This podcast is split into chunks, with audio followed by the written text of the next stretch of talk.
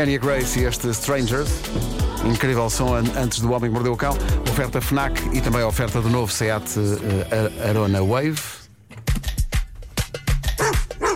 O homem que mordeu o cão traz-te o fim do mundo em cuecas, com histórias marrecas, cabeludas ou carecas. Do nada das por ti a pensar, elecas, elecas, elecas, elecas, elecas. O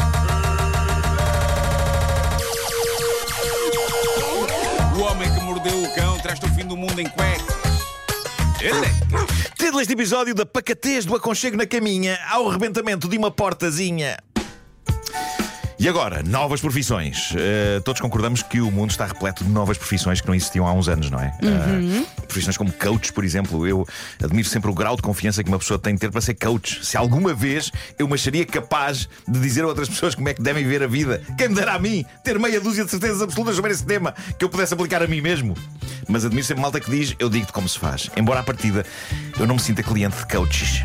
Eu acho que a palavra do ano é propósito. Qual é o teu propósito, não é? Isso, isso soou, soou profundo.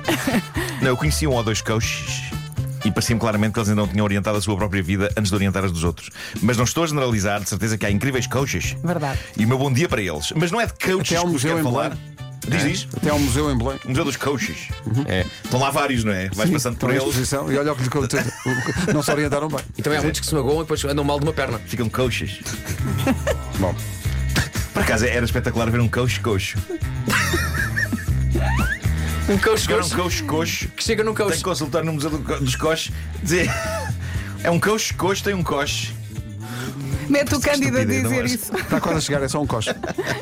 Espera um coche. Um coach. Uh, quero falar-vos de uma outra profissão que uma dona de casa americana de San Diego decidiu abraçar após o seu divórcio.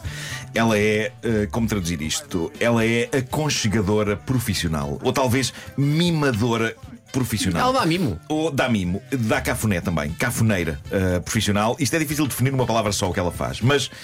Basicamente, esta senhora montou um consultório em casa onde tem uma cama e ela recebe clientes a quem cobra cerca de 150 euros por hora para se deitar com eles na cama. Mas é importante sublinhar isso: não há cá malandrice de nenhuma espécie. Ela basicamente deita-se com eles, abraça-se a eles, dá-lhes festinhas, dá-lhes aconchego, põe-se em conchinha com eles. E com isto ela pretende levar a cabo aquilo a que se chama a terapia do aconchego. O mais incrível é que, pela descrição do serviço, a intenção é boa. Ela trabalha, por exemplo, para pessoas solitárias que estejam com uma incrível fome de toque com outro ser humano, mas ao mesmo tempo, fome é uma palavra que pode levar isto para o outro lado.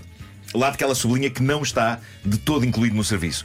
Mas basicamente por Mas ela 150 precisa de um euros. segurança, não Eu é? também acho que sim. Ela Por não 150 pode euros à hora, ela deita-se com uma pessoa, abraça, dá-lhe festinhas e leva a cabo uma cura através do meigo toque. O meio toque. É uma acompanhante de, de meiguice, não é? De mimo. É. O meio toque. Eu acho bonito na sua essência, mas o conceito de meter estranhos em casa Pois, pois, pois. para se deitar com eles parece-me um potencial chamariz para pessoas com quem, à partida, nenhum de nós quereria partilhar uma cama. Isto é uma profissão de alguma coragem. Ela chama-se Michelle René, é assim o nome desta aconchegadora profissional. René? Sim. Sim. Que isso é René? Era contabilista. Depois passou a ser dona de casa para cuidar dos filhos. Depois divorciou-se e, após o divórcio, entrou numa viagem de autodescoberta, diz ela, que incluiu tirar cursos sobre como obter melhores explosões de prazer na intimidade. Eh,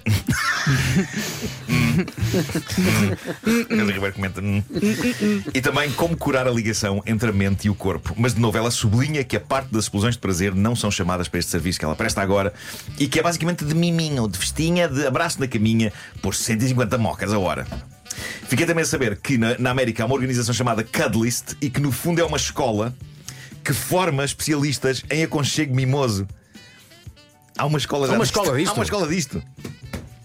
Pai, quem quer bons Como é que é o teste? Não sei. É muito deve- prático. deve- Estudaste para uma quê? pessoa. Epá, vou agora ter introdução ao conchego. Pois é. Teste, teste complicado, pá. Mas as disciplinas devem ser cafuné, É. concha, Cafunéismo. cafunéismo, conchismo. Ela diz que antes de cada sessão E deixa.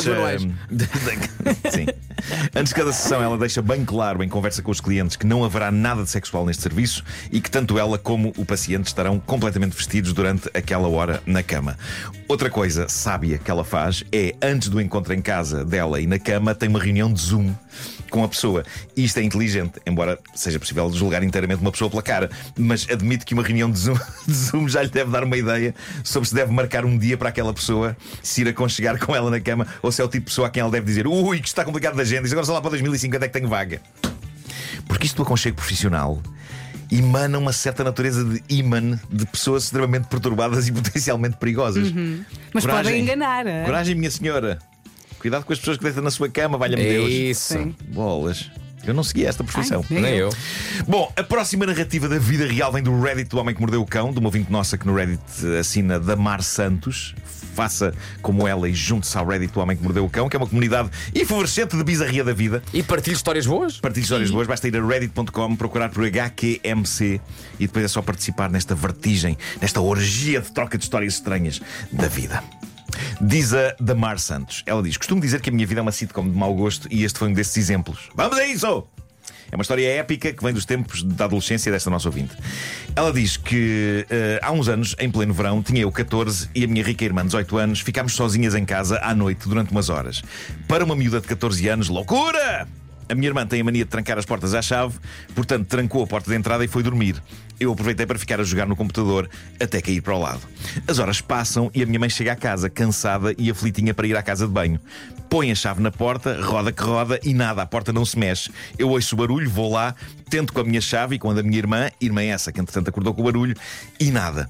Será que o problema é das chaves? Siga a fazer uma corda gigante com trelas de cães, fitas de, de- de- de- fitas de, de porta-chaves e tudo o que nos lembramos para fazer descer as nossas chaves até ao nível do resto do chão e a nossa mãe passar-nos a chave dela.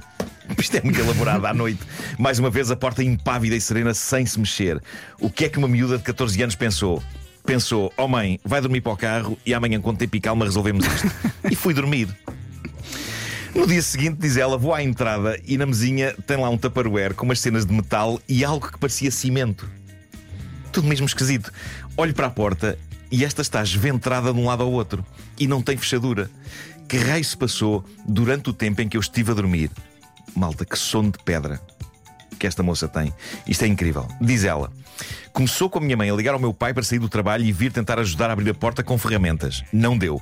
Seguindo-se a minha mãe a ligar para os bombeiros para virem abrir a porta. Sendo de madrugada, os bombeiros não, não, não queriam vir, deram a desculpa de que ia ficar caro. A minha mãe, já passada dos carretos, lança um: Olhe lá, eu tenho as minhas crianças fechadas dentro de casa e estou do lado de fora. Estava a tenda armada. Chamaram a polícia, que ia ativando a Comissão da Proteção de Crianças e Jovens por causa de uma situação de crianças em risco.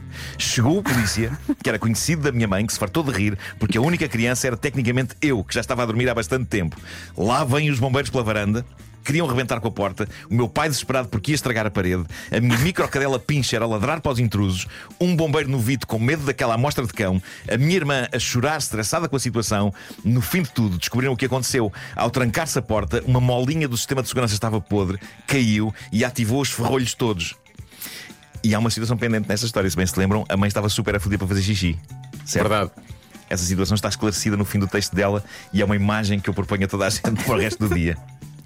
Para melhorar a situação, diz ela, a minha mãe, apertadinha para fazer um xixi, foi regar uma planta da vizinha que ainda hoje lá está. Pá, Isto é incrível, provando que a senhora tem um xixi que é praticamente substral. E ainda hoje lá está.